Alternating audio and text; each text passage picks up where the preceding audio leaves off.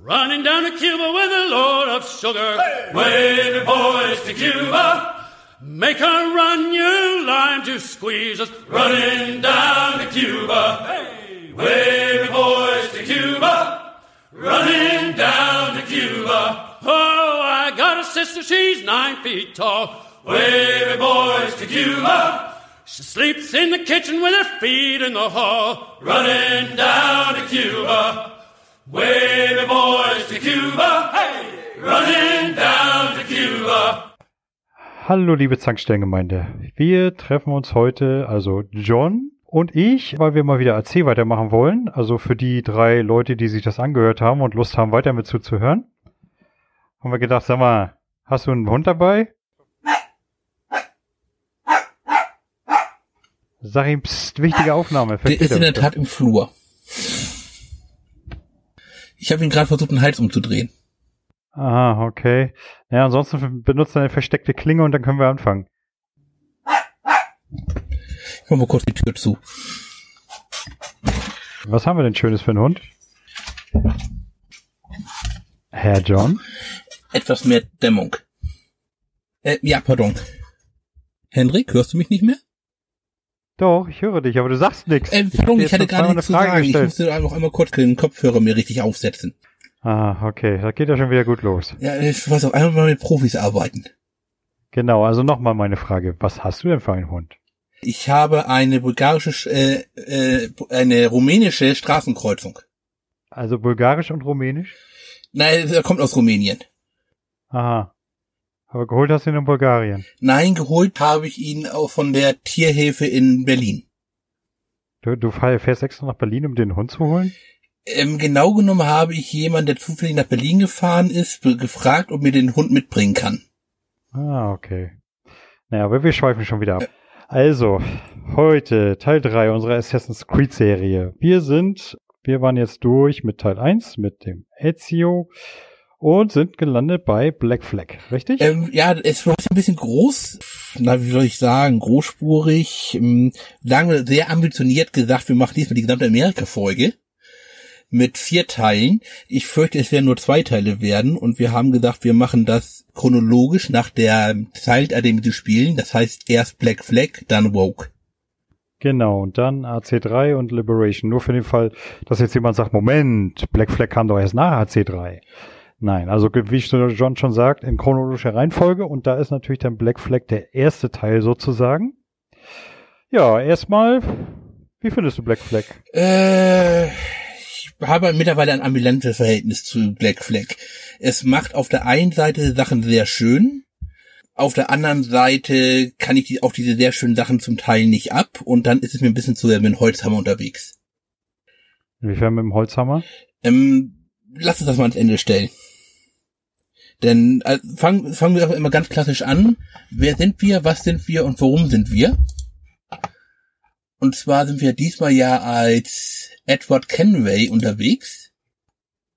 Richtig. Der hat, na, fangen wir, der, äh, wir fangen an mit, dass wir überfallen werden, über, selbst überfallen. Das wird aus der, das wird immer nie ganz so klar aus der Szene. Offiziell werden wir überfallen von einem Schiff. Äh, der Captain ist tot, wir versuchen das, wir übernehmen praktisch das Schiff, um noch zu retten, was zu retten ist, und schaffen es am Ende als einziger von unserer Mannschaft auf eine, der, auf eine rettende Insel, wo dann auch zufällig der Assassine von anderem Schiff ebenfalls dabei ist, angeschwimmt wird und sagt, komm, ich gebe dir 100 Goldmünzen, bring mich nach Havanna. Wir sagen, hast du das Geld dabei? Er zieht eine Pistole. Ich verstehe nicht, warum äh, kennen wir jetzt davor zurückschickt, denn er, der Kerl kommt gerade aus dem Wasser, diese Pistole, Pistole kann nicht zünden. Auch der andere sagt dann, sagt dann, okay, jetzt kann ich mal lieber weg, äh, ihr scheiß Piraten, wir mit euch nicht mehr zu tun haben, wir rennen hinterher, stellen fest, dass ungefähr fünf Minuten Morgengymnastik in der Karibik ausreicht, damit eine Pistole trocknen kann. Aber hinter ihn stellen wir ihn und finden ein anderes Schiff auf dieser Insel. Samt? Samt ja, was, was machen wir vorher noch? Zum einen, wir legen den Assassinen ja, wir legen den Assassinen um, nehmen Identität an, weil er so hat so ein hübsches Schreiben mit äh, große Belohnung, wenn, wenn du mir das hier bringst. Richtig. Und außerdem treffen wir noch wen? Samet Bonnet. Genau. Womit wir schon mal eine historische Figur im Spiel haben, richtig? Ja, ich würde aber sagen, in der Tat eigentlich keine wichtige historische Figur. Ja, keine, keine besonders wichtige, aber immerhin eine witzige Figur, die einfach mal ein bisschen Pirat gespielt hat, weil ihr zu Hause das Eheleben zu langweilig war. Oder ihm Warum Fall. Bonnet äh, Pirat wurde, weiß man nicht. Er hat sich in der Tat den Rufnamen des Gentleman-Piraten gesichert, war, sagen wir, nicht sehr erfolgreich. Er ist ein reicher Kaufmannssohn, eine Rolle, die mir persönlich natürlich immer sehr sympathisch ist und die mir auch sehr nahe steht, der dann aus irgendwelchen Gründen sagt, nee, ich möchte lieber Pirat sein. Das, das klingt so ein bisschen nach äh, Monkey Island sofort für mich. Und dann aber fängt damit an, dass er halt eben als historische Figur dann nur so leidlich erfolgreich war, praktisch gleich in seiner ersten Schlacht sich groß verschätzt hat, Drittel seiner Mannschaft tot, er selbst schwer verwundet, die Mannschaft hat ihn sowieso schon, sagen wir so, ein äh, bisschen als, na, wie nennt man Leute, die bezahlen, ohne was zu sagen zu haben? Belastung? ja, okay. Die sagen, okay, ist halt eben dein Schiff, wir können dich noch nicht loswerden. Dann wird er später vom Blackbeard praktisch, ähm, sagen wir mal, entmündigt als Kapitän und dann macht, er nimmt sein Schiff einfach mal kurz in seine Flotte auf. Später flieht er dann wieder raus und versucht noch einmal und stirbt dann aber auch relativ schnell. Also sagen wir wirklich eine Randfigur bei den Piraten. Mhm. Unser lieber Edward segelt dann nach Havanna, trifft den Gouverneur, den er treffen soll. Der natürlich ein Templer ist. Jetzt, genau, der ist natürlich ein Templer, was aber Edward ziemlich wenig interessiert. Er ist ja kein wirklicher Assassine. Das Einzige, was ich jetzt nicht mehr weiß, das ist doch ein bisschen lange her. Was genau hat er ihm nochmal übergeben? Also kein wirklicher Assassine, muss man jetzt natürlich sagen, dass natürlich den er treffen wollte, ja so gesehen auch kein wirklicher Assassine ist. Denn das ist ein Überläufer. Und was er ihm geben wollte, ist ein, ich nenne es mal ein Glaskubus. Wir wissen noch nicht, wofür der so wirklich da ist, aber wir erfahren jetzt eine andere wichtige historische Person in Anführungszeichen jetzt des Spieleuniversums, die hatten wir ja schon letztes Mal mit angesprochen, und zwar treffen wir einen Weisen, besser gesagt, äh, wo wir schon gesagt haben, den Weisen. Allerdings, äh, ja, wir, wir treffen den. Ich weiß bloß nicht mehr in welchem Zusammenhang. Den hat der Senator irgendwie gefangen genommen. Ja, gefangen genommen, trifft es glaube ich am besten. Und zwar sucht der äh, Senator schon der Gouverneur das nicht Auditorium. Das, das Observatorium. Observatorium. Was halt eben der feuchte Traum der NSA praktisch ist, also jeden, jeden Menschen in Echtzeit verfolgen zu können, mit Rückverfolgung, mit Rückspulen, all das, was das tolle Templar Handywellenordnung auch im Jahr 2010, 2012 noch nicht schafft. Und das soll mit seinem Blut gefunden werden, beziehungsweise aktiviert werden. Also praktisch der Kristall, äh, den wir später, macht, macht auch so eine Karte halt eben mit auf. Du müsstest jetzt nochmal erklären, was genau ist denn ein Weiser? Der Weise ist die Wiedergeburt von Jupiter, dem Ehemann von Juno. Mhm. Es ist nicht klar, wie sie es geschafft hat, aber sie hat praktisch Jupiter in einen Menschen, ja, gebannt ist das falsche Wort, irgendwie rein, äh, transkribiert. Abgelodet. Trans abgelodet. Ja, und dieser war, er wird aber immer wieder geboren. Richtig. Wir erfahren später noch durchaus mit merkwürdigen Umständen, wie er wiedergeboren wird. Also es ist nicht so, er wird geboren und ist gleich ein Jahrhundert, ein Jahrhunderte alter Weise mit mehreren Leben, sondern es gibt da anscheinend immer wieder so Erweckungserlebnisse. Juno überlebt ja dort in den alten Computerprogrammen der Vorläufer, richtig? Ja, so würde ich das sagen würde ich jetzt wieder ein bisschen aussparen, den Juno, nee, das wird später eigentlich noch wichtig mit Juno. Juno ist praktisch im Tempel des dritten Teils im Nexus, hat dadurch mhm. überlebt und hat sich dann in das, was sie in die Nervenbahn der Welt praktisch gebahnt. Und das ist, ist das heutige Internet, wenn wir so möchten. Ich meine, es wäre schon mal interessant, wenn sie mal ein bisschen so aufschlüsseln würden oder aufgeschlüsselt hätten noch, was genau es mit diesen Vorläufern eigentlich auf sich hat. Weil man, man sieht ja auch bis zur AC3 nur so ein bisschen Fetzen. Das scheint ja eine hochstehende Zivilisation gewesen zu sein. Mit fast gottähnlichen Wesen. Und praktisch sozusagen wir waren ihre, ihre Nutztiere, bis Adam und Eva ihnen einen Edenapfel geklaut haben und sich verpisst haben, richtig? So habe ich das Das ist das, woraus es AC macht, ja. Also es gibt jetzt von, aus der verschwörungstheoretischen Seite verschiedene Arten von Vorläufergeneration. Das ist dann immer je nachdem, was man dann hinter damit sagen möchte. Mal sind das in der Tat Aliens selber, die halt eben auf die Erde gekommen sind, um die Menschheit zu versklaven. Mal sind es halt eben eine, eine andere Spezies, nenne ich jetzt mal schlicht ergreifend. Also sagen wir, die äh, Dinosaurier hätten überlebt und haben eine Hochkultur gemacht. Und die Menschen haben sie dann irgendwann gegen sie erhoben. Ach, meine, meine Lieblingsverschwörungstheorie sind die Echsen, die unter uns wohnen. Ja, aber die waren ja anscheinend nie mächtig. Aber du zischelst auch manchmal so. Also ja, aber die, Rolle, die Rolle der Echsen wird schon von den Templern eingenommen, deswegen sind die draußen. Ah, okay. Die Reptiloiden, Gut, die wir haben den, kontrollieren möchten, das sind ja schon die Templer. Wir haben den Weisen also befreit und dann? Nee, den haben wir nicht befreit. Alles läuft nicht so, wie wir es möchten. Wir bekommen nur ein Kleingeld, äh, 100 Real. Was sind das schon? Vielleicht 5 Pfund. Ähm, also Kenway kann auch nicht rechnen. Das wundert mich, das wundert mich jetzt bei ihm natürlich nicht. Dann möchte er aber jetzt, weil halt eben das Observatorium offenkundig so wertvoll ist, dahin gehen und sagen, ich frag den, bring mir das und reiß mir das unter den Nagel, kann ich es meist bieten, verkaufen, dann werde ich der reichste Pirat aller Zeiten, geht hin und stellt fest, alles schon abgeschlachtete Weise ist weg. Keiner weiß wo. Stimmt, genau so war das. Was ich da jetzt schon in der Tat dann doch vorausgreifen würde, der hat schlicht selbst gesagt, er hat keinen Bock mehr drauf. Hat er? Ja, es ist nicht so, dass die Assassinen ihn hätten. Aber wenn ich mal, wenn ich so recht zurück überlege, danach fährt er doch erstmal zur Assassineninsel, oder? Nee. Das ist die nächste Spur, die wir von ihm haben, ist beim Sklavenhändler. Ach ja, stimmt, genau, der Sklavenhändler. Hm. Ja, er baut sich ja ohnehin erstmal so ein bisschen so sein, sein Piraten-Dings Ja, auf, also oder? wir kommen da in Gefangenschaft, weil wir werden natürlich aufgegriffen und uns wird gesagt, hey, das was aber du alles, du böser, du böser Strolch. Und du hast uns jetzt hier unseren eigentlichen Verräter abgenommen. Das geht ja wohl gar nicht.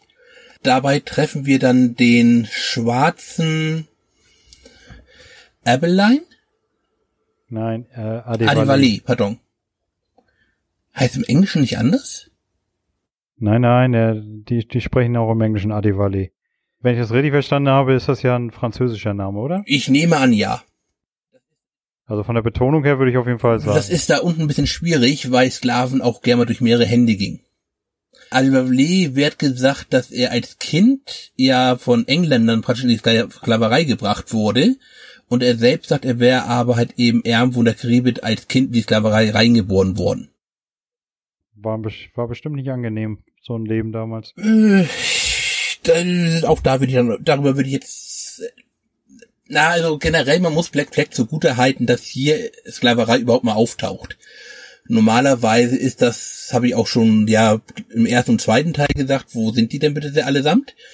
Äh, hier taucht sie auf und auch beim Piratenfilm siehst du normalerweise zwar irgendwie Schwarze rumrennen, aber du siehst eigentlich kaum Sklaverei.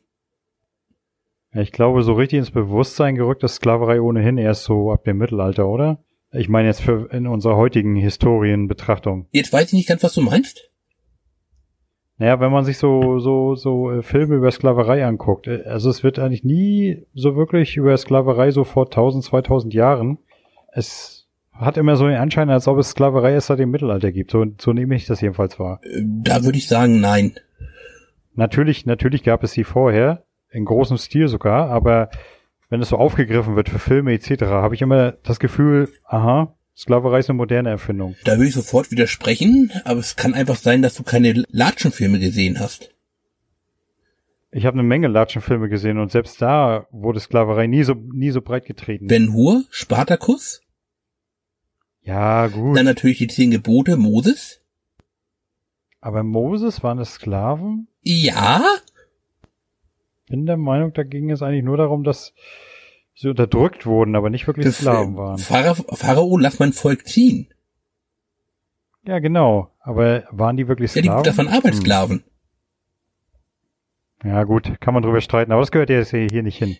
Ich meine, in, in der Zeit, um mal auf die ersten ACs zu kommen, da wurde Sklaverei doch eigentlich eher vertuscht als Leibeigenschaft, Nein. richtig?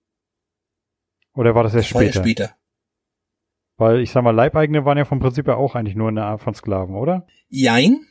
ich sage mal schon, Leibeigene hatten mehr Rechte und als Sklaven, hatten aber auch Pflichten gegenüber. Also ja, ich, das wiegt sich so ziemlich auf. Aber jetzt pro forma würde ich sagen, dass Leibeigenschaft sind per se keine Sklaven. Sklaven Okay. darfst du töten, Leibeigene nicht. Ach, wie schade. Auspeitschen darfst du beide. Du bist für Leibeigene bist du ein Vormund, währenddessen Sklaven nur Besitz sind.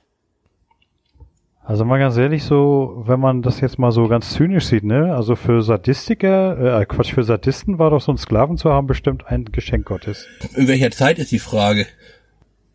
Immer. Nee, auch da würde ich, kommt es darauf an, wo du warst. Mach dir eine Notiz, wenn wir über, über Liberation sind. Okay.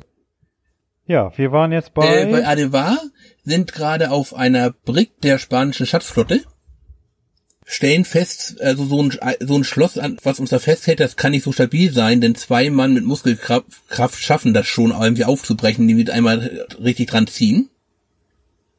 ja, natürlich geht das. Was denkst du Warum schaffen das die vier Leute, die dann äh, äh, oben an Deck sind, nicht das Ding einmal mal kurz aufzubrechen?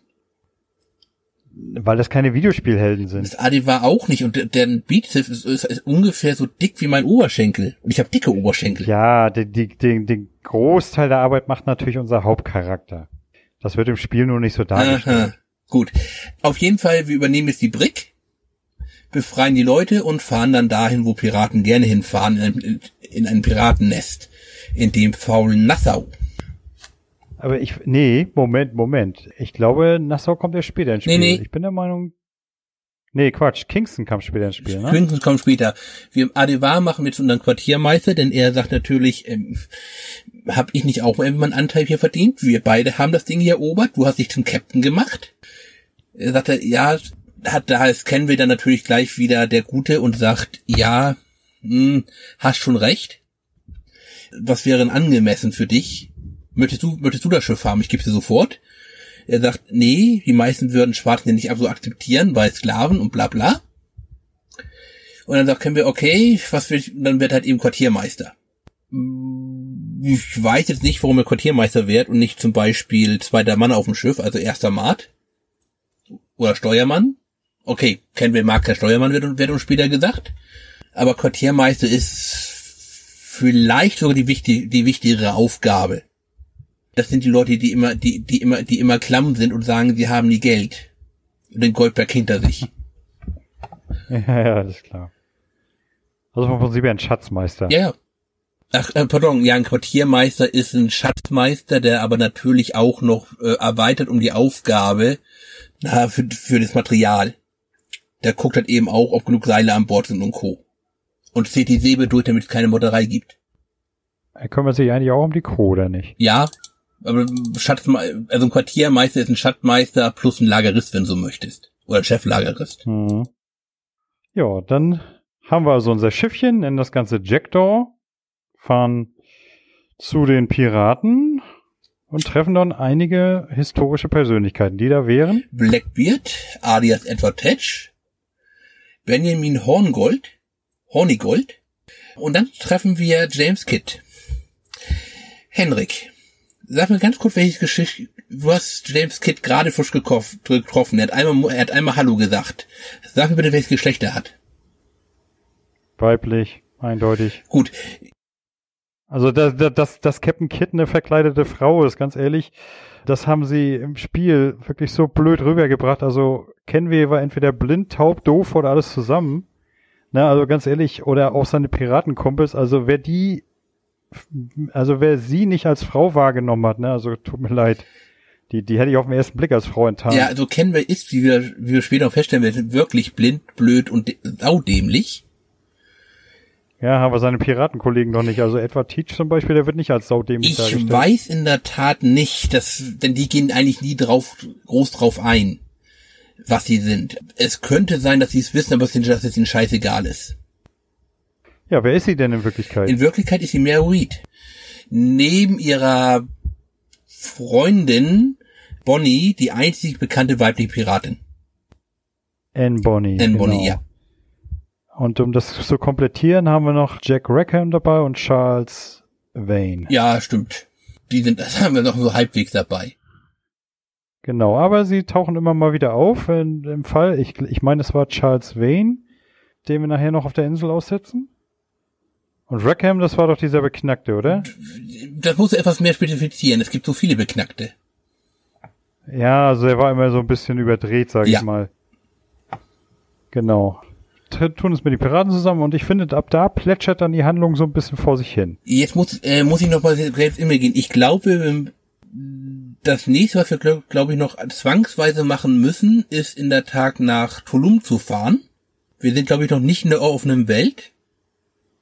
Die, die Assassinen. Also, nee, nee, du bist, du bist da schon in der, auf der, in der offenen Welt. Also, bevor du nach Tulum fährst, kannst du tatsächlich schon überall hin. Was, soweit es dich der Animus lässt. Das ist ja so eine Sache, die fand ich in, in den AC-Teilen immer so bescheuert, dass die Spielwelt beschränkt Nein, ist. das ist sie hier nicht. Das haben sie ja dann. Doch ist sie. Am Anfang in be bestimmten Bereichen kommst du noch nicht rein. Da kriegst du wieder diesen schönen Bildschirm. Diese Erinnerung ist noch nicht verfügbar. Sofort umdrehen oder du wirst, wie heißt das? Die synchronisiert? Desynchronisiert, genau. Das äh, ging mir speziell bei Rogue nachher total auf den Äh, also Sack. ich bin mir jetzt in der Tat unsicher.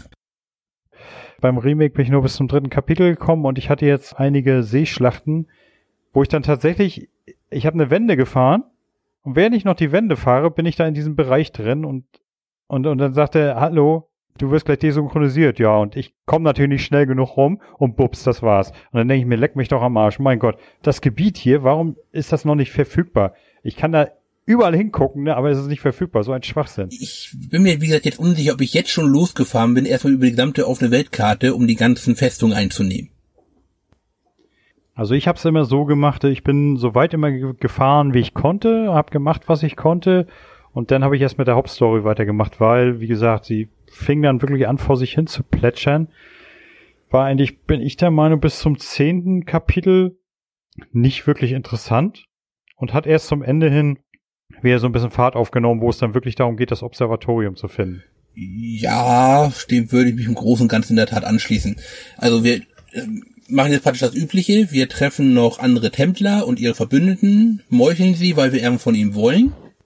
Fluchen jedes Mal, wenn ich an dem einem, an, an der einen Befestigungsanlage vorbeikomme, die ich noch nicht einnehmen kann, weil die Story-Mission noch nicht freigeschaltet ist. Aber alle anderen sind schon in meinem Besitz, wie sich das gehört. Zwischendurch stellen wir dann auch noch fest, es war halt eben kein, keine, an sich keine gute Idee, die Assassinenstützpunkte an die Templer zu verkaufen. Es gab viel zu wenig Geld dafür. Hast du eigentlich mal das Minispiel gespielt? Welches meinst du? wo man die Schiffe losschicken kann zum Kaufen und Verkaufen? Äh, das habe ich, glaube ich, einmal gemacht, habe festgestellt, dass ich wesentlich mehr Geld mache, wenn ich für alle abschlachte. Nö, also ich sag mal, ich habe das Minispiel natürlich wieder wegen Achievements bis zum Ende gespielt und ich muss sagen, wenn du da wirklich die ganzen Schiffe unter dir hast und die hin und her schickst, dann machst du eine Menge Asche und zwar deutlich mehr, als wenn du das ausschlachtest. Gerade zum Ende hin, du kriegst ja immer größere Missionen, die dir immer mehr Beute einbringen und zum Ende hin, das lohnt sich wirklich. Okay. Ich möchte jetzt nicht ausschließen, dass ich das vielleicht doch ein bisschen gespielt habe, aber ich glaube nicht. Hab, glaube ich, da irgendwie ein, zwei Missionen gemacht. Hab, dann dauern die, keine Ahnung, die dauern, glaube ich, relativ lange, eine halbe Stunde? Nö, nö, nö, nö, du kannst das auch beschleunigen. Du verdienst hier alle paar Missionen, verdienst du da so eine komischen Diamanten war das, glaube ich. Und damit kannst du dann praktisch die Mission sofort beenden. Ansonsten dauern sie, können sie nachher, gerade zum Schluss, bis zu 20 Stunden Echtzeit dauern. Weißt du, wie viel Wahl ich in 20 Stunden Echtzeit erlege? Ja, ich meine mit Echtzeit in dem Sinne Echtzeit auch ohne, dass das Spiel Ja, läuft. das weiß ich. Ich habe das meistens so gemacht, ich habe die Mission gestartet, kurz bevor ich ausgemacht habe, an einem Tag. Am nächsten Tag, sobald ich wieder gespielt habe, war die Mission alle beendet und ich brauchte nur noch einsammeln. Ja, so spielt man, so spielt man so einen Schwachsinn ja auch. So fand ich das gar nicht schlecht. War eine schöne kleine Mini-Wirtschaftssimulation. Kleine nette Abwechslung zum Wo möchtest Piratenalltag. du dann wieder einsteigen? Nach dem, sagen wir mal, üblichen Hin- und Her-Vermittelteil. Ja, wir kommen dann zum Ende, dass wir den Weisen erwischen und mit ihm da irgendwo an einen Teil der Welt segeln, der, meine ich, nicht näher betitelt wird. Irgendwo in der Nähe von Afrika. Moment, wer das nicht betitelt mit El, El Turion oder so ähnlich? Ah nee, das war der Kerl. Ich nehme alles zurück. Ja, ja, richtig. Sind natürlich auch nicht alleine, die Spanier sind auch schon da. Wie das für Spanier immer gehört. Wir ziehen los und da sagen wir, erobern es. Ja, die Ge- Geschichte mit seiner Frau haben wir noch weggelassen. Und das war's, glaube ich, eigentlich, oder? Die Geschichte mit seiner Frau ist ja, dass er sie in England zurückgelassen hat und eigentlich immer versprochen hat, wieder zurückzukehren, aber es nie getan hat. Na, die Geschichte ist eigentlich, dass Er wollte reich werden. ja, um ihr ein gutes Leben zu ermöglichen. Sie hat irgendwann von seinen ganzen Rosinen im Kopf mal die Nase voll gehabt. Hat sich auch schon bevor abgefahren ist ja von ihm, von, von ihm praktisch getrennt. Er sagt ja selber, vor Gott bin ich noch verheiratet, aber sie sieht das anders. Aber sie ist, wenn ich richtig bin, glaube ich, schon schwanger von ihm. Und das kommt ja zum Schluss zum Tragen, wenn dann auf einmal seine Tochter vor ihm steht. Ja, und da lehrt dann auch, dass seine Frau aber tot ist. Genau. Ich meine, der Schluss ist ja dann eigentlich, er findet das Observatorium, der Gouverneur ist auch schon da und dann macht er praktisch nur noch den Gouverneur platt und freut sich, oh, juhu, ich bin der Geilste. Ja.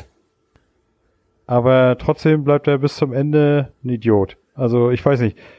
Es gibt eigentlich für mich in der Assassin's Creed Serie keinen anderen, den ich so wenig leiden konnte wie den Typen. Ich mag ihn sogar noch weniger als Ezio. Ja, das ist, glaube ich, bei dir schon schwierig, oder? Ja, also das ist vollkommen, also er ist wirklich ein, ein Vollidiot sondergleichen. Das Assassinen-Credo kennen wir ja alle. Nichts ist wahr und alles ist erlaubt. Wird von ihm erstmal natürlich so aufgenommen wie, ja, nichts ist wahr und alles erlaubt, dann mache ich halt eben, was ich möchte und hier der Stärkere wird, wird schon liegen und alles funktioniert. Man muss ihn allerdings zugute halten, er ist eventuell auch bis, er ist zumindest der erste Charakter, der auch eine Wandlung durchmacht. Denn hinterher stellt er ja die offensichtlichen Fragen, die sich halt eben hinter dem Credo verbergen. Wenn alles gelogen ist, warum man etwas glauben? Und wenn alles erlaubt ist, warum etwas nicht tun? Und wir wissen ja zum Beispiel, jetzt schon rein spielmechanisch, Zivilisten umbringen ist böse. Das machen wir ein halbes Dutzend Mal und dann wird, sind wir ja auch de de äh, desynchronisiert. Seine Wendung hat ja auch so ein bisschen damit zu tun, dass er ja nochmal ins Gefängnis kommt, wo auch Mary Reed und äh, Anne Bonny sitzen, die sich ja dann retten wollen, dadurch, dass sie meinen, dass sie schwanger sind. Na, mein ist gut. Ja, oder zumindest äh, Mary war, glaube ich, wirklich schwanger, oder? Sind beide schwanger. Mary stirbt ja praktisch. Sie hat gerade entbunden und stirbt dann dabei. Und bei Anne stirbt, glaube ich, das Kind. Genau, und ich, ich denke mal, ich denke mal durch den Tod und dass er auch mal so langsam erkennt, er, erkennt, dass er sich total bescheuert verhält, beschließt er ja wirklich dem Orden beizutreten, wenn ich mich recht entsinne. So, und jetzt kommen wir zum Teil, wo ich gesagt habe, ich bin ein bisschen am- am- ambivalent. Und zwar gehe ich jetzt mal schickergreifend, wie ich so gerne tue, mal auf drei Meter Ebenen höher. Und zwar kann man Kenway praktisch als die Personifikation des Imperialismus begreifen. Er hat etwas, was eigentlich ganz okay ist, will aber immer mehr haben, weil er immer besser werden möchte. Da spricht auch für Mhm. jeden Schilling, den ich bekomme, bekommt ja so ein Offizier bei der, bekommt der, bekommt der Captain bei der Royal Navy ja 600 Schilling. genau. Und so geht er praktisch in einer Tour fort bei ihm. Dadurch verliert er seine Frau, die er scheinbar in der Tat wirklich geliebt hat und auch noch immer tut. Wir haben später den Sklavenhändler, der ihn fragt, warum er das alles macht und Campbell sagt halt eben, ich mache das fürs Geld. Der Sklavenhändler sagt, aber ich doch auch. Dazu kommt dann eben noch die Ausbeutung, die wir haben. Also man kann das Ganze wirklich auf eine, als Großparabel auf den Imperialismus der Zeit verstehen. Glaubst du wirklich, dass Ubisoft das so gedacht hat? Ich glaube nicht, dass bei Ubisoft überhaupt jemand so denkt, aber es, es kann zufällig genauso gewesen sein. das ist das Schöne an Interpretationen, ne? Nein, in, in, in, Interpretationen sind dann halt eben gültig, wenn sie halt eben übers Spiel passen. Und es passt meiner Ansicht nach alles dazu. Jetzt haben wir aber eine ganz wichtige Sache noch ausgelassen. Was ist denn noch wichtiger als die Story bei Assassin's Creed Black Flag? Hm. Also, also was hat zum Beispiel mir auf jeden Fall mehr Spaß gemacht wie die Story an sich? Die Hacking-Minispiele in der, in der realen Zeit? Ich glaube, da sind wir uns beide einig. Die Gegenwart war nie überflüssiger als ein AC Black Flag. Ja, auf der einen Seite schon, auf der anderen Seite bekommen wir da in der Tat noch eine weitere wichtige Information eigentlich für das gesamte, für die gesamte Welt. Das wäre. Weißt du, wer der IT-Techniker ist, der uns der, also wir kommen da als Neuer hin. Zwischendurch spinnt die IT einmal komplett durch. Wir bekommen von irgendjemand Anweisungen, was wir machen müssen, versorgen die Assassinen mit Information. Das sind unsere guten beiden alten Bekannten, dessen Namen ich schon gerade leider wieder völlig vergessen habe. Sean und hieß sie nicht auch Mary? Ja, was mit M? Rebecca. Rebecca. Rebecca Crane und Sean Hastings, ja? Versorgen wir da halt eben auch mit Informationen. Aber der IT-Techniker, wie wir dann überraschend herausfinden, dass er der böse Kerl ist, der uns erpresst. Weißt du, wer er ist? Nee. Er ist der Weise. Ja, stimmt, doch, doch, doch, ja, jetzt erinnere ich mich. Und zwar hat er den eigentlichen Plan halt eben, dass wir hacken uns praktisch immer höhere Berechtigungen durch, damit Juno, die halt eben da unten sich bei Abstergo Entertainment eingenistet hat, unseren Körper übernehmen kann, was sie dann aus irgendwelchen Gründen, was sie dann nicht tut, weil sie zu schwach ist. Richtig, genau. Ja, wie gesagt, das ist schon lange her. Aber natürlich habe ich nicht die Gegenwartshandlung gemeint. Mensch, ich meine natürlich das Segeln. Also ich sehe ein, dass das Segeln sehr spaßig ist. Es ist fantastisch umgesetzt. Also Ich meine natürlich klar. Ich meine nicht fantastisch umgesetzt in Sachen realistisch. Das wollen wir mal ganz klipp und klar festhalten. Aber von der Umsetzung her und wie man es spielen kann und auch die Seeschlachten und so, ist es fantastisch umgesetzt. Das kannst du nicht bestreiten. Doch, das kann ich, das kann ich bestreiten. Aber ich muss, ich ja, muss, dazu, ich muss wenn man natürlich dann eine, eine absolute super, super, duper Segelsimulation erwartet, dann wird man natürlich enttäuscht Nein, nein, sein. das Problem liegt ganz bei mir. Ich habe so Sachen, die kann ich nicht ergreifen, vertrage ich nur schlecht. Ich kann jetzt nicht sagen, das liegt daran, dass ich ein Küstenbewohner bin und du nicht, denn wir sind zufälligerweise beide Küstenbewohner. Und du hast auch ein bisschen mehr mit Schiffen zu tun als ich. Schiffe gehören somit zu Sachen, die ich eher selten in Computerspielen einfach ertrage. Wenn du mich jetzt auf irgend so ein kleines Rennding setzt und das kann halt eben dann, keine Ahnung, sich durchs Wasser schneiden wie sonst was, dann ist das alles gut. Dann ist es okay, also so halt eben so ein bisschen Rennspielmäßig. Wenn ich jetzt aber so eine dicke, fette Brick unter meinen Hintern habe, die irgendwelche elektromagnetischen Antriebe haben muss, um A1 so schnell zu sein und A2 um so wenden zu können, dann funktioniert das bei mir einfach nicht im Kopf.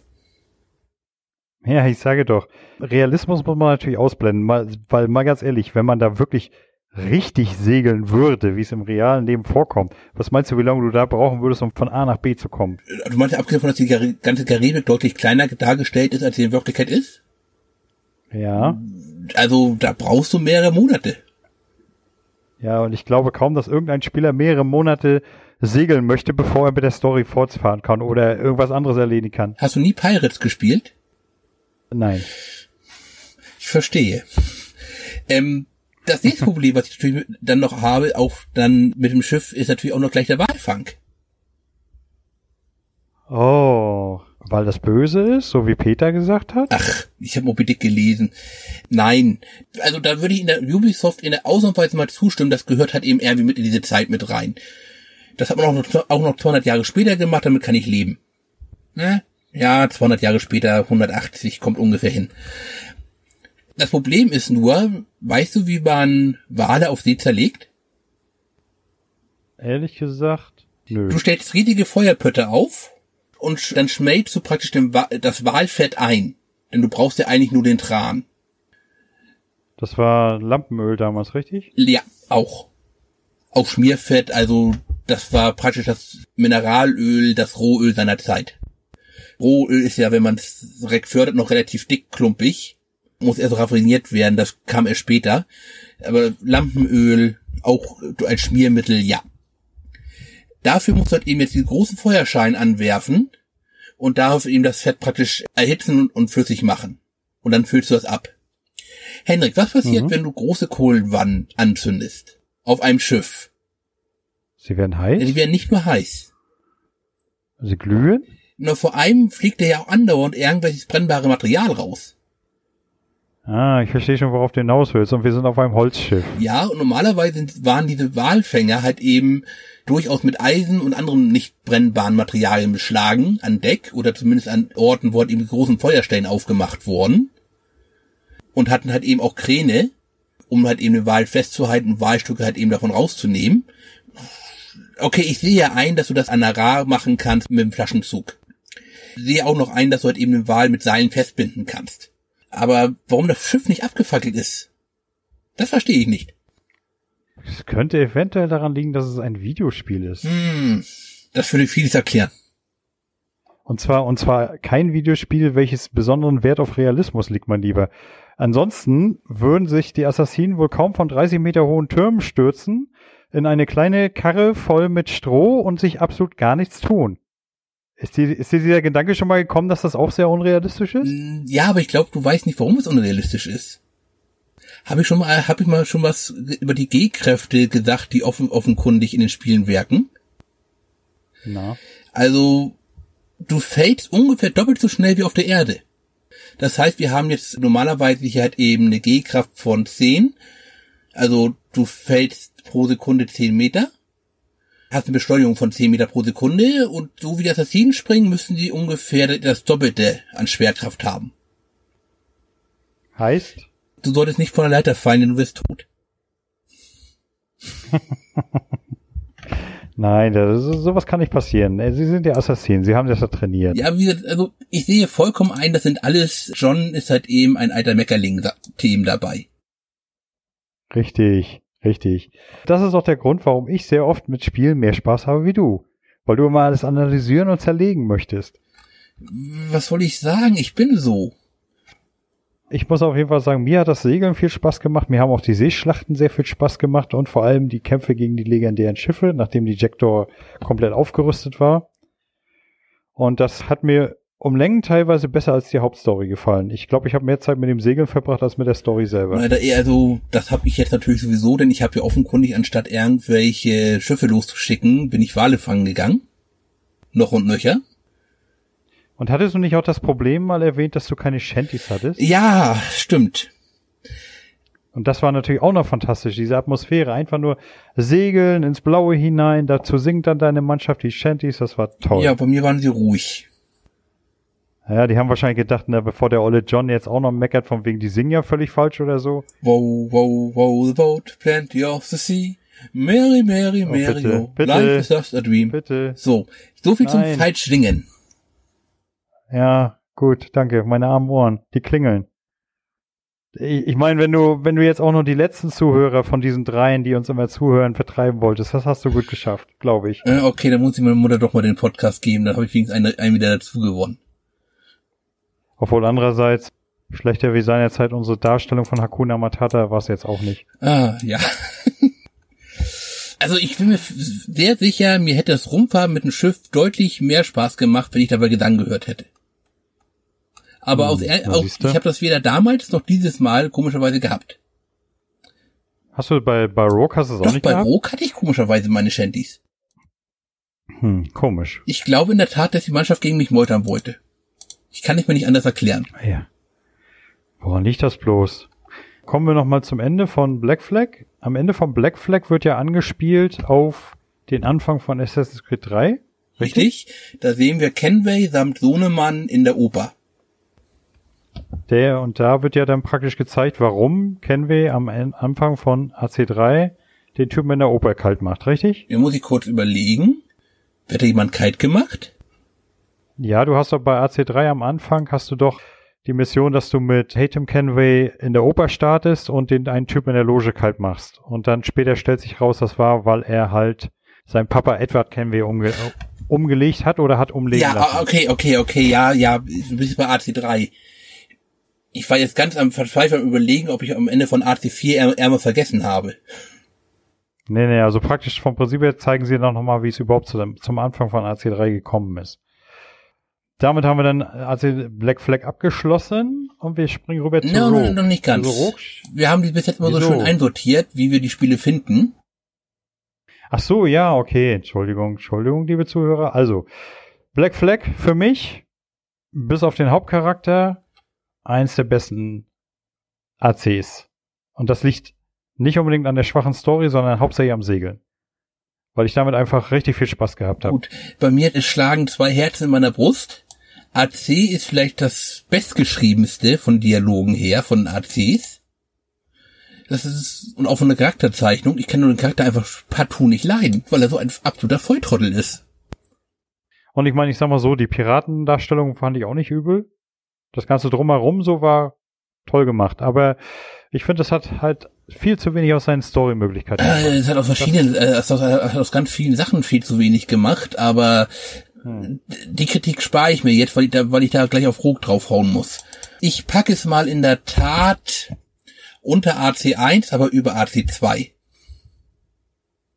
Also ich packe es kurz hinter AC2. Okay. Das bei mir ohnehin unerreicht ist. ja, ja, die Diskussion hatten wir schon. Gut, springen wir aber jetzt zu Rogue. Rogue spielt circa ein Jahr nach den Ereignissen in Black Flag und stellt diesmal einen, na, am Anfang noch Assassinen in den Vordergrund, nämlich Patrick Shea Cormac, der ausgebildet wird von, wie heißt der Typ da gleich? Unsinn. Archimedes. Archimedes, genau, der ja auch der Mentor in AC3 von Connor ist. Und da wird dann im Zuge von Rogue lernt man dann auch, warum er überhaupt immer so humpelt etc. Gut, jedenfalls der Patrick ist am Anfang noch Assassin Novize, so habe ich das äh, festgestellt. Ist er noch wirklich Novize? Ja, ja, er ist noch Novize, er ist noch in der Ausbildung. Denn wir stellen wir fest, wir treiben uns im Eismeer rum. Warum auch immer. Also ich, ich wusste gar nicht, dass damals die ganze Gegend um Nordamerika herum ein einziges Eismeer war, aber in Rock scheint das ja zu sein. Was, was natürlich auch nicht schlecht ist. Ich meine, mit dem Schiff dann schön durch Eisberge durchkrachen und so, so komplett unverstärkt und so, das ist ja natürlich total realistisch. Das aus zwei Gründen schon nicht. Die da wären? Erstens haben sie ja sich verstärkt, indem sie sich eine Ramme besorgt haben. Also so ein dickes Eisenteil, was dann bei denen als Eisbrecher fungiert. Ja, was natürlich totaler Quatsch ist. Du hast doch gerade, also pardon, ich soll mich nicht darüber aufregen, über, über den Realismusgrad, dass sowas nicht funktionieren kann und dass echte Eisbrecher erst knapp ein Jahrhundert später überhaupt äh, gebaut wurden, ein Schaufelraddampfer ganz nebenbei. Aber das nennst du jetzt totalen Quatsch? Ja, hallo, ich wollte die, ich wollte die auch mal in die Karte spielen. Darf ich das nicht? Verdammt, das war so unerwartet. Nein, ich sag mal so, wo ich das noch halbwegs verknusen konnte, war, dass man mit den Frontkanonen da reinballert und dass sie auseinanderbrechen. Das hätte ich ja noch nachvollziehen können, aber nicht mit dem ollen Holzschiff da rein donnern und auch wenn es verstärkt ist. Ich meine, ein Eisbrecher, falls du den mal gesehen hast von innen, ich sag mal, moderne Eisbrecher oder auch nicht mal so modern, sagen wir mal, selbst wie sie noch vor 50 Jahren gebaut wurden, die haben vorne erstmal eine, do eine doppelte Bespannung. Also normalerweise hast du einen Spantenabstand von circa, pff, lass mich lügen, 400 Millimeter. Und beim Eisbrecher sind sie bei 200. Dann sind sie deutlich dicker, die Spanten. Und sehr oft wird das Ganze auch noch mit Beton aufgefüllt, damit man mehr Gewicht hat. Genau. Und ich sag mal so, das olle Holzschiff, selbst wenn die da von Ramsporn ran donnern, also ich bitte dich. Also, äh, die ich werden gegen den Eisberg gefahren, der hätte Leute, die es nicht wissen, was Spanten sind, das ist praktisch das Schiffgerippe, wo, wo dann in dem Fall die Planken drumrum kommen. Genau. Normalerweise, wie man heute einen Eisbrecher braucht, ist halt eben praktisch der Eisbrecher fährt auf das Eis drauf und ist halt eben so schwer, dass das Eis dann schlicht nachgibt. Genau, er zerbricht es durch sein Gewicht. Das gleiche, was passiert, bei mir passiert, wenn ich auf einen See gehe, der 50 Zentimeter durchgefroren ist. Ich gehe drauf und dann bricht das Eis einfach weg. Damit die ganzen kleinen Kinder wieder schwimmen können. Du sollst doch bitte nicht so untertreiben. Ich habe gehört, du schaffst selbst drei Meter. Ja, aber ich habe leider keinen See, der drei Meter tief ist.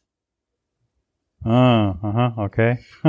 du wohnst an der Nordsee, oder nicht? Ja, der, größte, der größte See der Welt. Ja, und leider, weil wir, weil das halt eben ein richtiges Meer ist, im Gegensatz zur Ostsee, friert die nicht ein.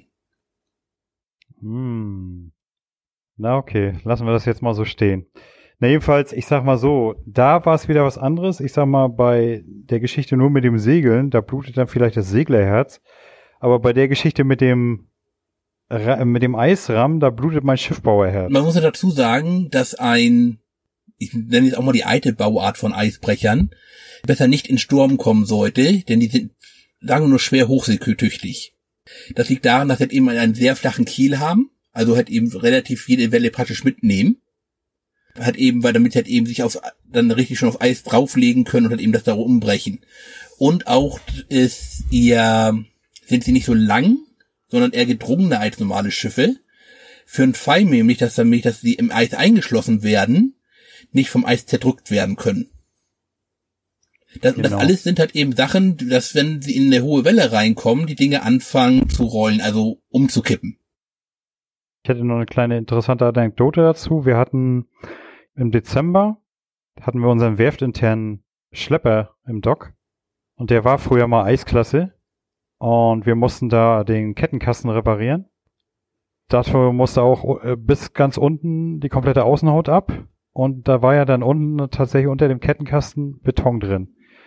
Und der war, wie alt war der? 50, 60 Jahre. Jetzt versuchen wir mal 50, 60 Jahre alten Beton aus so einem scheiß Dampfer rauszukriegen. Wahnsinn. Hm, ist ja gar kein Problem. Ihr habt natürlich drei Löcher reingebohrt und den Diamitstern reingesteckt. nee, nee. Aber ihr, wollt, ihr wolltet das präparieren, oder? Okay, dann geht das nicht. Mit dem Presslufthammer. Oh. nee, schön ist was anderes, ganz ehrlich. Wie dick war die Betonschicht? 30, 40 Zentimeter? Äh, warte mal, lass mich, lass mich kurz überlegen. Nee, das war schon ein bisschen mehr. Das waren, ja, locker ein halber Meter. Okay. Aber lass uns mal ganz kurz äh, nochmal an den Anfang springen.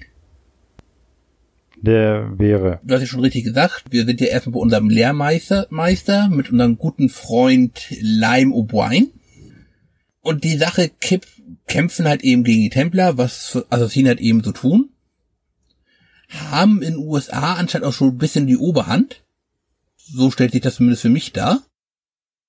Ja, ja, ja, auch Und richtig. das Ganze geht eigentlich erst in die Binsen, wir stehlen ein Artefakt von den Templern und ein kodiertes ja, Tagebuch, ein kodiertes Buch mit Anweisungen.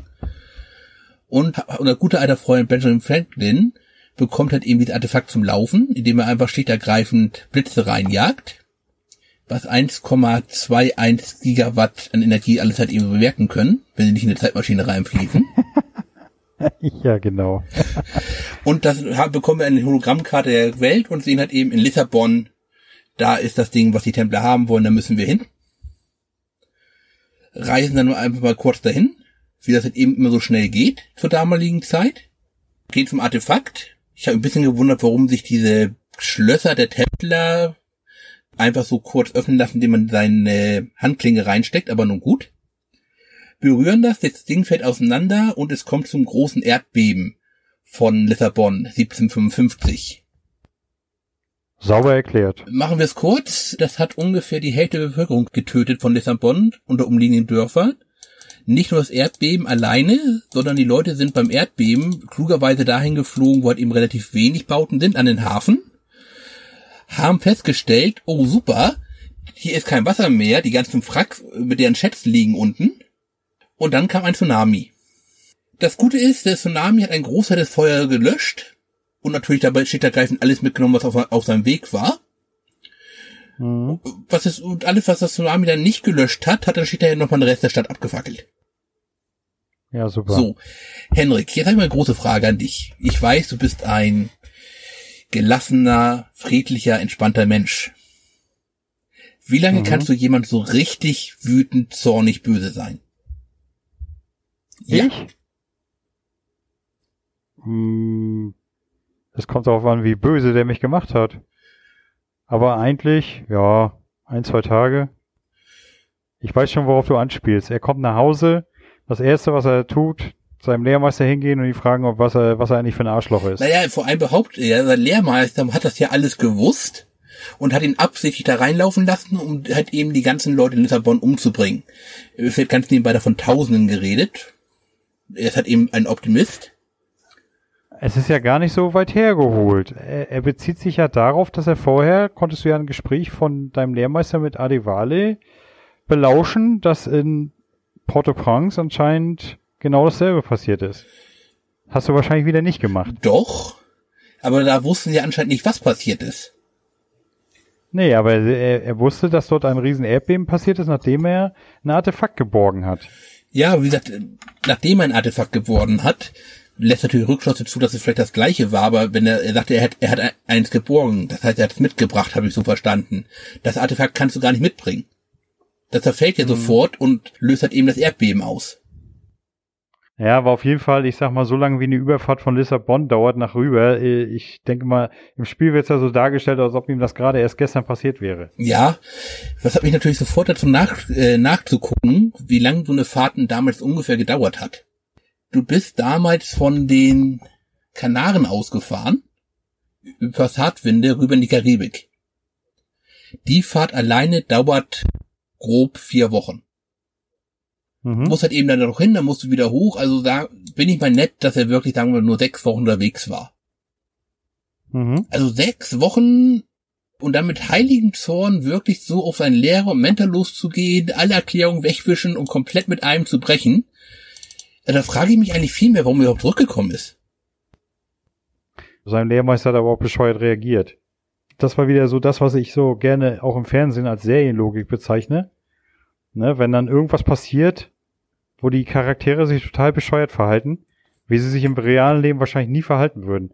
Ich meine, ich denke mal, sein Lehrmeister im realen Leben hätte nicht gesagt, was bist du von mir, hau ab, Mann, du verdienst jetzt keine Erklärung. Der hätte gesagt, hör mal zu, mein Freund. So und so und so und so, ne? Aber der hätte ihn nicht einfach so und dann am besten gleich zum Abschluss freigeben. Also ich verstehe das jetzt durchaus so, dass Achilles versucht hat, ihm das erst zu erklären, dann ist er aber nicht drauf angekommen, er hat gesagt, komm, jetzt geh mal weg, du beleidigtes Kind, geh erstmal schlafen, beruhig dich, dann können wir morgen drüber reden. Und daraufhin hat dann, sagt dann halt eben ja Sean, nein, nicht Sean, was anderes mit S. Shay, Shay, Shay, Shay was. Shay, Shay, äh, Shay genau. Cormac sagt dann, ja, steht ergreifen, nee, das kann jetzt nicht so sein. Ich breche jetzt da bei meinem Lehrmeister ein klau das Ding und mach mir vom Acker. Gesagt, getan, dabei wird er natürlich erwischt. Das ist das einzige Mal, dass irgendwo in dieser gesamten Serie ein Assassin-Überwachungssystem aus Versehen mal funktioniert. Ja, das stimmt. Versucht dann zu fliehen. Liam schneidet ihn einmal im Weg ab, indem er ein Pulverfass abschießt, was dann eben Erdrutsch auslöst, dass er dann nicht weg kann. Und er flüchtet dann zu einer Klippe und da wird dann von unbekannt erschossen und fällt halt eben diese Klippe runter, noch zusammen mit dem Codebuch. Das Witzige war ja auch, er ist dort da geflüchtet und dann beballern sie ihn doch vom Schiff mit Mörsern. Das fand ich genauso schwachsinnig. Und machen die das da schon? Ja, ja, das machen sie da schon. Er, er flüchtete aus der Villa und dann auf einmal hier Alarm, Alarm und dann musste doch dann andauernd Mörser geschossen ausweichen. Ne? Ich meine mal ganz ehrlich, das fand ich so hirnverbrannt.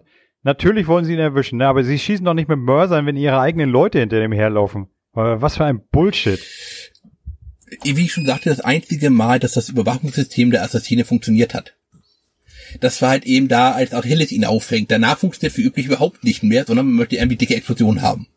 Auf jeden Fall ist er dann indiszipliniert. Mehrere Wochen. Ich glaube, es wird zwischendurch gesagt 20 Wochen. Und das ist Ah nee, 20 Wochen, das ist allerdings aus einer späteren Erinnerung. Also überlebt und wird, kommt bei einer Familie dann, wachte auf, die gesund gepflegt hat. Genau, die natürlich ganz zufälligerweise Templer sind. Nee, die sind keine Templer. Doch. Nein, ihr Sohn war Templer. Ja, aber sie sind auch Templer. Also, soweit ich verstanden habe, sind weder Barry noch Cassidy Finnegan Templer, äh, sondern die Templer kümmern sich um sie, weil halt eben der Sohn ein Templer war. Ja, oder sagen wir es mal so, zugehörig dem Templerorden. Ja. Wird aber erstmal eingeführt, als wir sind hier die arme Familie und hier in diesem bösen New York sind überall Gangs und die machen uns das Leben schwer. Dann müssen wir natürlich mal rausgehen, noch schwer, eigentlich mit dem Heilungsprozess und um, um die Gangs kümmern und treffen dabei auf Colonel Gegard Monroe, der natürlich ein Templer ist. Ja, Moment, Moment, da, da fand ich ja auch wieder so witzig. Er wacht auf, man sieht, er ist noch schwer verletzt etc., ne? Und dann kriegt er doch mit, dass da unten irgendeiner Stress macht bei, de, bei, bei dem alten Ehepaar. Und natürlich geht er runter und natürlich kann er sich sofort wieder kloppen und prügeln, ne? Wo ich mir Aber keine Angst, er dachte wohl vor als nach dem Kampf, dass er schwer verletzt ist. Ja, ja, ganz toll. Ja, es sind halt eben Superhelden, die wir spielen. Ja, das stimmt. Genau, wie, wie du schon sagst, er trifft dann den Colonel Monroe. Ja, bekommt ein altes Schiff wieder, was da liegt. Wir stellen dann auch fest, dass hier in New York auch die bösen Assassinen sind, die wir, auf die wir einen brennenden Hass haben, immer noch. Also beenden wir erstmal den Einfluss Assassinen, holen uns unser Schiff wieder und unser guter neuer Templerfreund ist natürlich so nett, um uns auch eine Mannschaft dann da hinzustellen. Sie bringen ja dann auch eine Mechanik mit ins Spiel, die ja schon im Black Flag immer schön genervt hat. Und zwar diese Flüsterstimmen. Kannst du dich erinnern? Moment, die Flüsterstimmen? in Black Flag 4, also in AC4 waren es doch hier diese, diese Indios, die auf den Inseln immer in Gebüsch gesessen haben. Ach ja. Ja, okay. Und dann immer, wenn du näher gekommen bist, dann ha, ha, hast du so ein leises Flüstern gehört, was immer lauter wurde. Und hier machen sie es ja dann mit, mit Assassinenmeuchlern, die auf dich äh, scharf sind. Also musst du praktisch immer gucken, oh, da sitzt einer auf dem Dach, oh, da sitzt einer im Gebüsch oder da im, im Heuhaufen. Du musst es immer aufpassen, dass im nächsten Moment dir einer die Kehle aufschlitzen will. Weil die Typen haben ja auch immer asig viel Schaden gemacht. Das ist ja nicht nur so, du wirst ja auch auf See praktisch von allen angegriffen. Also obwohl die Templer ja schon der, zu der Zeit eigentlich schon in England das Sagen haben oder offenkundig die Royal Navy infiltriert haben, ist das hier so, dass halt eben, dass dich auch die englischen, also die Royal Navy dich angreift. Jetzt, wo du dein Schiff wieder hast und kein Assassinen mehr sind, greifen dich auch die Assassinen an. Ja, genau. Und was ich nicht, also es ist ja eigentlich so, dass es immer so erzählt wird, ja, immer wenn wir gerade den Helden nicht steuern, geht für die Assassinen eigentlich immer so alles im Bach runter. Aber verdammt viel, wie viele Assassinen gibt's denn bitte sehr? Wieso haben die noch nicht die Weltherrschaft? Jede Menge. Jede Menge. Also das, das sind ja eindeutig nicht die Underdogs. Also ich glaube, ich habe noch nie so viele Assassinen gesehen wie in diesem Spiel. Und ich weiß nicht, ob ich so viele Templer überhaupt gesehen habe wie Assassinen in diesem Spiel. Naja, es, es wird ja, glaube ich, auch nie so wirklich erklärt, wie viele Assassinen das wirklich gibt. Es ne? wird auf beiden Seiten nie erklärt, außer dass halt eben die Templer, die Templer offenkundig eigentlich immer eher die Oberhand haben und die Assassinen irgendwie so arm, klein und schwach sind, aber sie erfolgreich wären, weil die halt eben so listig, schlau und cool sind. Aber du triffst normalerweise an wirklichen Templern ja nur praktisch deine Opfer. Der Rest sind ja mehr so Handlanger, die meist keine richtigen Templer sind. Aber hier triffst du ja wirklich mit diesen, du hast ja Flüsterstimmen schon genannt, die sind ja alle in, äh, in Assassin-Klamotten. Genau. Also davon gibt es in der Tat eine ganze Menge. Ja, den Rest ist wieder so der typische Mittelteil, den man kurz abhandeln kann. Und zwar, wir finden unsere ganzen alten Freunde und bringen sie um. Äh, natürlich nicht unseren guten einen Freund Benjamin Franklin. Der kommt raus aus dem Laden, gibt uns äh, den Granatwerfer und sagt, ach ja, und das und das. Und ich gehe jetzt nach Paris. Ja, Moment, war das nicht so, dass da, dass du nur so eine unvollständige Sequenz hast und dadurch äh, kommt? Ja, das ist eine unvollständige Sequenz, aber direkt anschließend hast du ja auch die Sequenz, wo du, nee, die äh, Sequenz in Paris ist unvollständig. Genau, die, die, die sollst du vervollständigen. Ja, und die Sequenz, die ich gerade meinte, die ist ja in Sleepy Hollow. Hätte ich fast gesagt. Also die ist, die ist, die ist ja in, in den neuen Kolonien dann bringst du ja auch noch deine ehemalige Lehrmeisterin um. Nee, das kommt erst später. Das kommt erst später, ja. Also wie gesagt, das ist halt der, der, der typische Mittelteil. Und dann kommt praktisch ja die Eispassage. Oder hast du jetzt so irgendwas Wichtiges, wo du sagen musst, da müssen wir noch kurz drauf gucken? Nö, eigentlich nicht. Denn sonst, also ich würde jetzt sonst höchstens sagen, dass halt eben Monroe zwischendurch einfach stirbt. Weil die Assassinen es natürlich wieder geschafft haben, das, das Artefakt an sich zu bringen und da dann halt eben durch Kenway, also jetzt Großmeister Hatem Kenway ersetzt wird. Richtig, stimmt. Und dann geht es eigentlich relativ straight Richtung Atlantik, ähm, also Eismeer. Und dann im äh, Eismeer treiben wir uns ja auch eine Weile rum, ne? Ja, eigentlich nicht so lange. Da brechen wir halt eben durch, müssen uns einmal noch Dejavier uns entledigen. Louis Sauves Coultier Cavalier de la Vendique oder so ähnlich. Ja, der hat einen ganz bescheuerten Namen. Na, sein Name ist eigentlich halt eben nur Louis Sauves Coultier und er ist halt eben Ritter von irgendwas. Dazu reicht mein Französisch in der Tat nicht mehr aus. der sagt dann aber, ich habe doch hier mein Ziel erreicht, ich sollte dich nur ablenken. Dann fahren wir jetzt zur Working-Position, wo die sind, schleichen uns in die Höhle rein Jetzt merkt man auch eigentlich wieder sofort, dass das Ubisoft Sophia das Spiel gemacht hat.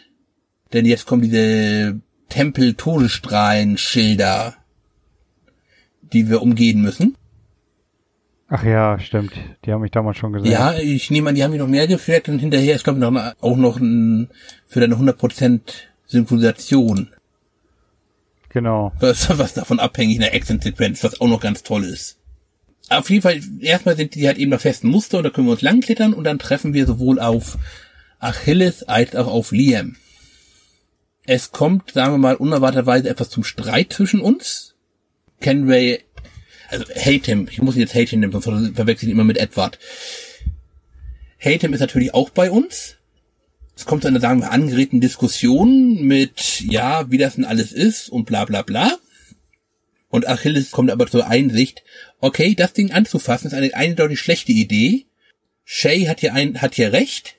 Das lasse, das Ding lassen wir. Muss dann aber Liam da davon abhalten, auf Shay zu schießen und stößt das Ding bei runter und es kommt zum Einsturz. Das Erdbeben folgt jetzt also. So, Henrik. Jetzt kommt so eine toll geschnittene Sequenz. Hast du gewusst, bevor die Anzeige kommt, wem du da gerade hinterher rennst? Nee, nicht wirklich. Also das ist so wirklich so ganz modernes Action-Kino, alles rumpelt, die Kamera geht sonst wohin und du weißt eigentlich nicht, wen du jetzt gerade verfolgst, du weißt nur halt eben, hey, Tim verfolgt einen anderen. Und dann siehst, kommt aber auch schon die Anzeige, erstens, verfolge Liam, beziehungsweise töte Liam. Und natürlich jetzt liebt das beste optionale Ziel, was Hendrik man nur geben kann, laufe nicht in die scheiß Lichtwände rein.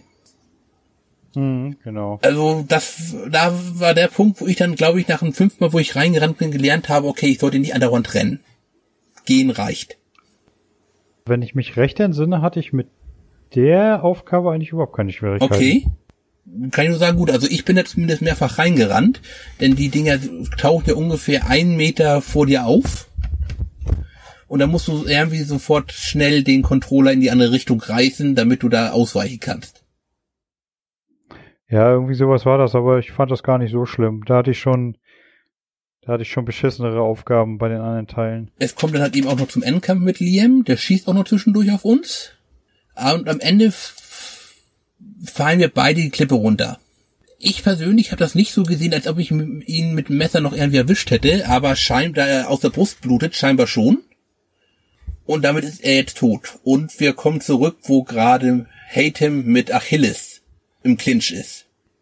Hättest du jetzt die tolle Idee gehabt, wenn wir Achilles leben lassen? Nö, eigentlich nicht. Aber war das nicht so, dass er ihn am Leben lässt, damit er mit ansehen kann, wie sie langsam aber sicher den Assassinen zerstören?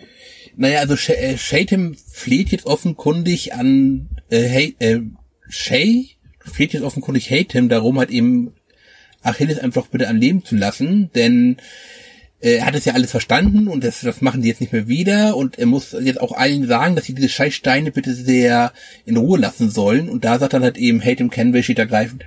Das ist ein gutes Argument. Die suchen sonst weiter die Steine, Querstrich im Gedanken, die können wir dann nicht mehr benutzen. Deswegen soll er jetzt hier leben bleiben und den anderen Assassinen von ihrem Scheitern berichten und dass sie die Steine in Ruhe lassen sollen und wir machen die genüsslich fertig. Und dann macht natürlich jetzt der Großmeister das, was jeder kluge Mensch tun würde. Er dreht sich um, schießt Achilles noch einmal ins Knie rein. Wir wissen ja aus Assassin's Creed 3, dass er dass ihn wieder verkruppelt hat. Und lassen ihn mhm. mitten im Eis liegen. Ist eine todsichere Möglichkeit, wie jemand da überleben kann. Was soll da schon schiefgehen? So, nicht viel. Kennst du das zufälligerweise das geschnittene, also das rausgeschnittene Ende von Tomb Raider Underworld? Da ich Underworld nie gespielt habe, okay. nein. Da gibt's eine ähnliche Szene. Der Endgegnerin, mit der du dich geeinigt hast, okay, wir lassen uns jetzt leben, kommt nochmal von hinten angerannt mit einem großen Stein, um dich umzubringen. Lara dreht sich um, schießt ihr ins Knie und lässt sie dann auch da zurück. Nur da ist halt eben eindeutig die Implikation, dass sie sterben wird, währenddessen wir hier ja wissen, dass Achilles das schon überleben wird. Der kommt ja im Teil 3 vor, der später spielt. Ja. Du musst es immer so sehen. Rogue wurde nach AC3 veröffentlicht, da wäre es jetzt ein bisschen blöd gewesen, wenn sie Achilles umgelegt hätten, oder? Ja, aber dann setz ihn doch noch bitte wenig in ein Schiff rein und lass ihn jetzt nicht irgendwo im Eismeer in einem Gebiet, wo gerade eine große Naturkatastrophe in Form eines Erdbebens stattgefunden hat, nicht zurück, nachdem du gerade vor ins Knie geschossen hast. Ich weiß nicht, ob seine Leute noch wirklich auf ihn da warten. Und ob er es noch zu, und ob er es, und, und ob, er, ob er es überhaupt noch zu seinen Leuten schafft. Selbstverständlich tut er das. Er ist eine Videospielfigur. Nein! Natürlich ist er das. Äh, ja, okay, ich sehe schon. Er hat seine Eier aus Stahl, oder besser gesagt, seine Eier aus Eis nochmal zusammengepackt. Ist aufgestanden. Selbstverständlich ist dann einbeinig zum Schiff gehüpft und hat es, hat es noch alleine gesegelt. Nein, nein, nein, nein, nein. Er ist auf seinem gesunden Knie den Weg lang gerutscht, hat sich immer abgeschlossen mit den Händen, hat sein Knie praktisch als Schlitten benutzt. Und dann auf dem Schiff hat er sich hingesetzt und hat das Schiff gesteuert. Selbstverständlich. Ah, das, ergibt alles Sinn. Na siehst du? Nicht verzagen, Hendrik fragen. Okay. So, aber auf jeden Fall bekommen wir jetzt vom Großmeister Hate noch eine letzte Aufgabe, und zwar mit diese scheiß Box zu suchen. Genau, und damit sind wir dann wieder bei der Szene in Paris. Und dann sind wir jetzt noch einmal in Paris. Jetzt in der Tat praktisch als Fortsetzung von dem Erinnerungsfragment, was du vorlich, äh, vorhin gemeint hast. Und da machen wir dann halt eben den Übergang zu Unity. Genau. Was sehen wir dort? Wir finden, oh Gott, ich habe seinen Namen vergessen, also dem, dem Vater, der die Box hat, töten ihn unauffällig. Den Vater von Arno aus, aus Unity. Unity ja. Töten ihn un un unauffällig, legen ihn in einen Stuhl und sagen, ja, so ist das halt eben. Und gehen weg und äh, das war's dann. Genau. Man weiß ja, wie äh, in AC Unity das dann weitergeht, aber das besprechen wir dann andermal. Was ich immer so faszinierend fand bei Unity, ne, dass Arnaud nie versucht hat, den Mörder seines Vaters zu finden. Doch, hat er. Nicht, dass ich wüsste. Doch, das ist sein Hauptmotiv. Ja, aber er trifft ihn ja nie. Er trifft immer die Falschen, das ist richtig. Nein, nein, nein, nein, nein, nein. Ich kann mich nicht entsinnen, dass Arno jemals auf der Suche war nach dem Mörder seines Vaters. Doch, die ganze Zeit über. Dann haben wir unterschiedliche Spiele gespielt. Nein, es ist wie üblich, dass Unity einfach beschissen was erzählt.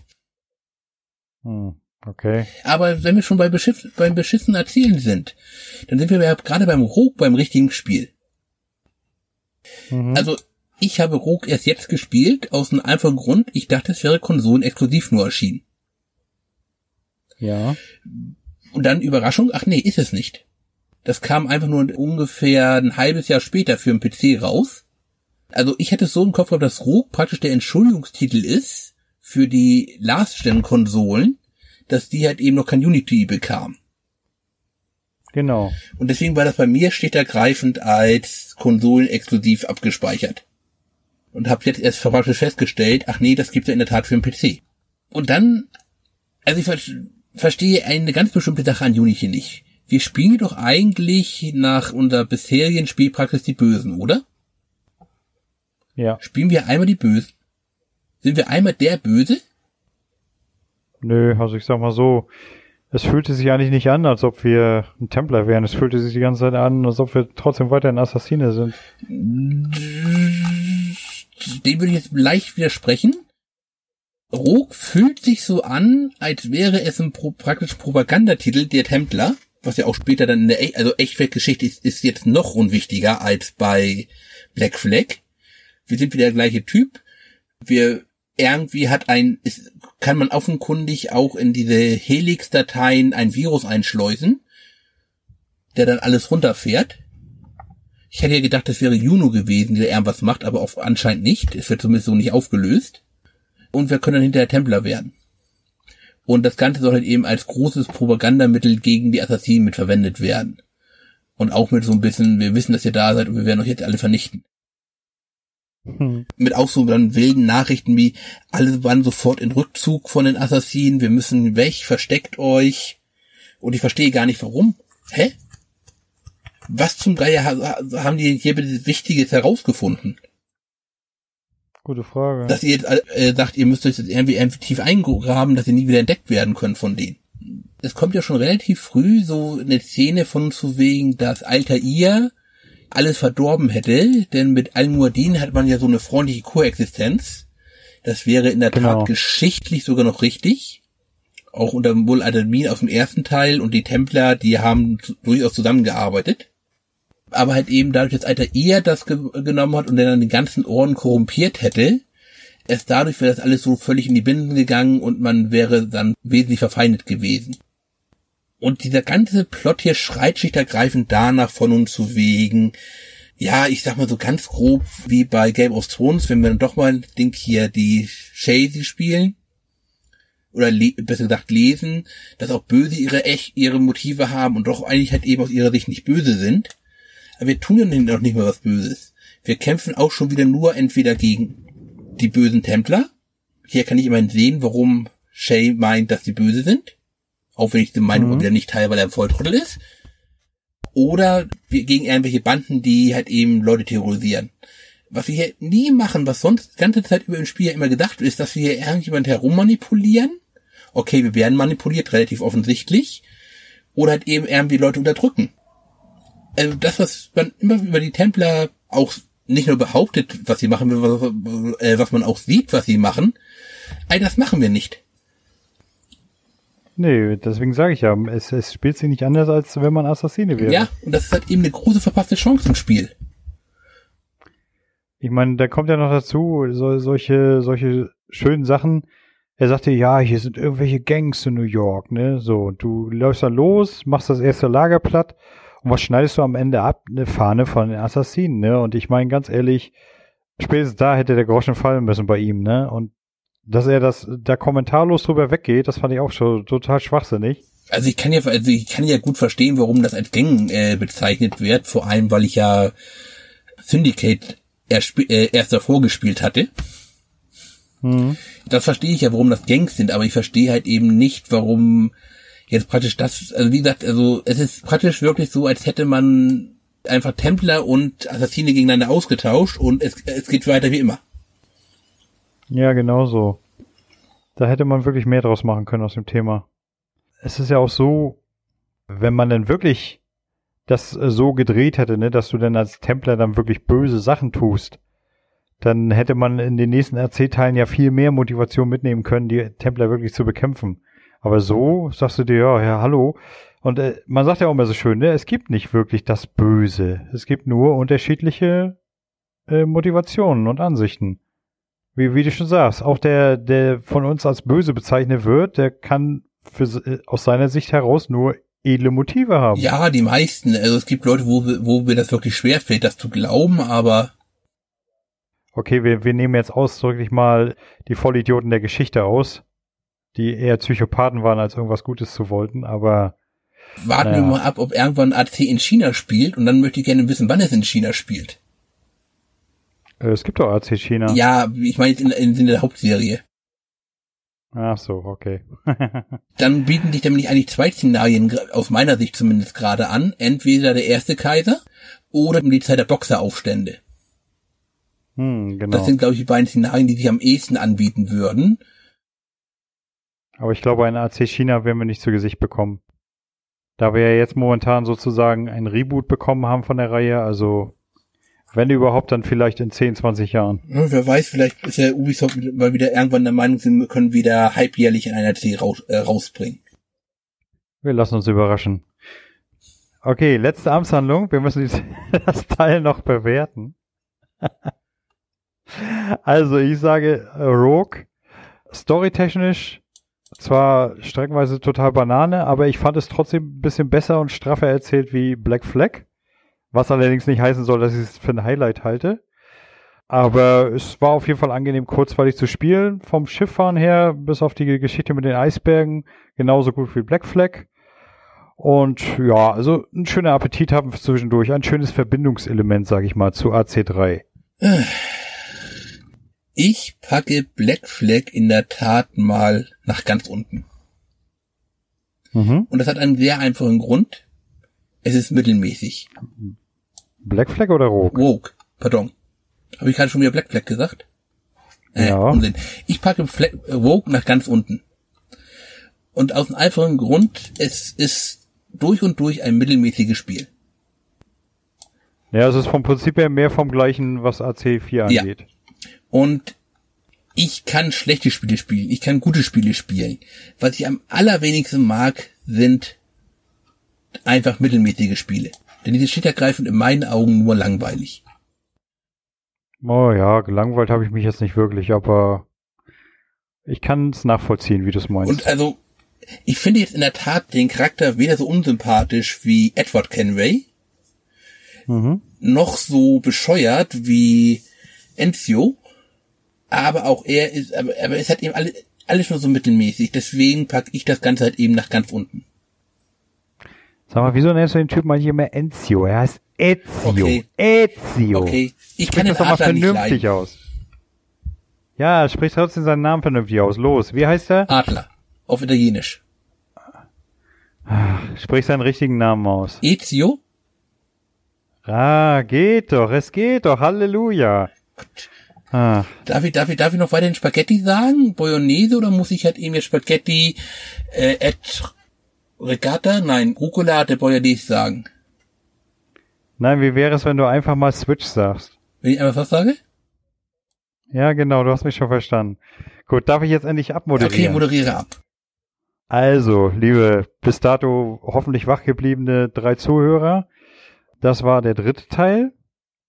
Also, wenn ihr es bis jetzt immer noch nicht vorhabt aufzuhören, dann machen wir natürlich weiter. Ihr dürft uns das ja gerne schreiben, ob ihr denn unserem Geplauder weiter zuhören Oh, möchtet. wie schrecklich die Schiffe Dann wäre nämlich als nächstes, halt die Klappe, dann wäre als nächstes äh, nämlich dran AC3 und AC Liberation, womit wir dann auch die Amerika-Reihe beschließen würden. Danach würde ich sagen, wäre als nächstes dann geplant Unity. Ich würde fast sagen, das füllt eine eigene Folge. Und danach Syndicate. Oh, das finde ich sehr gut, dass Unity eine eigene Folge ist. Ja, ich denke mal, da kann man mehr drüber sagen. Und Da kann danach man dann so viel drüber meckern. Und dann hätten wir nur noch die drei kleinen Sidescroller. Hast du die eigentlich gespielt? Nee, Ansonsten können wir die vielleicht mal so nebenbei zusammenfassen. Also, können wir mal ein Video und, dazu äh, angucken. Genau. Oder gibt's die auch Ja, auf PC? und, und danach wäre die AC-Reihe erstmal so weit, nach Syndicate wäre die AC-Reihe erstmal so weit auf Eis, bis ich irgendwann mal es geschafft habe, Origins zu spielen. Ja, ich glaube, da müssen wir beide, noch, also muss zumindest ich mir noch einmal dann Uplay Plus anschaffen und halt eben das beides noch einmal kurz durchzuspielen. Oder die drei. Ja, ich glaube, so kurz, Kurz. so kurz wird das In einer nicht. Open World mit levelbasierten Gegnern. Ja, richtig. Eins hätte ich noch zu sagen. Ich habe ja von Rogue sowohl das Original auf der Xbox 360 als auch auf der jetzt das Remaster gespielt. Und ich muss sagen, es ist ein tolles Remaster. Also ich hatte ja die Möglichkeit, das zu vergleichen. Ich habe ja beide Spiele liegen und sie haben die Grafiken für die Xbox One wirklich hervorragend aufgepäppelt. Das äh, nur nochmal als Abschlusswort. So, in diesem Nee, da Sinne. muss ich auch kurz ein Abschlusswort machen. Ich fand es sehr schön, dass ich A1 Barock die hör- immer immer hören konnte. Dass du was die hören Shanties konnte ich Barock hören. Ach so, ja. Mhm. Es war nur ein bisschen doof, das waren so doofe Shanties. Das waren New York Shanties, Shanties hätte ich fast gesagt, und keine Piraten-Shanties mehr. As I walked down on Broadway one evening in July, I met a maid who asked me trade in a sailor John, said I, and it's away, you Sandy, my dear Annie. Oh, you New York girls, can't you dance the polka? Und da die Story sowieso keinen Sinn macht, hätte man auch ruhig bei den Piraten-Shanties reinpacken können. okay. In diesem Sinne, liebe Zuhörer, bis zum nächsten Mal vielleicht. Ansonsten, bye bye. Tschüss.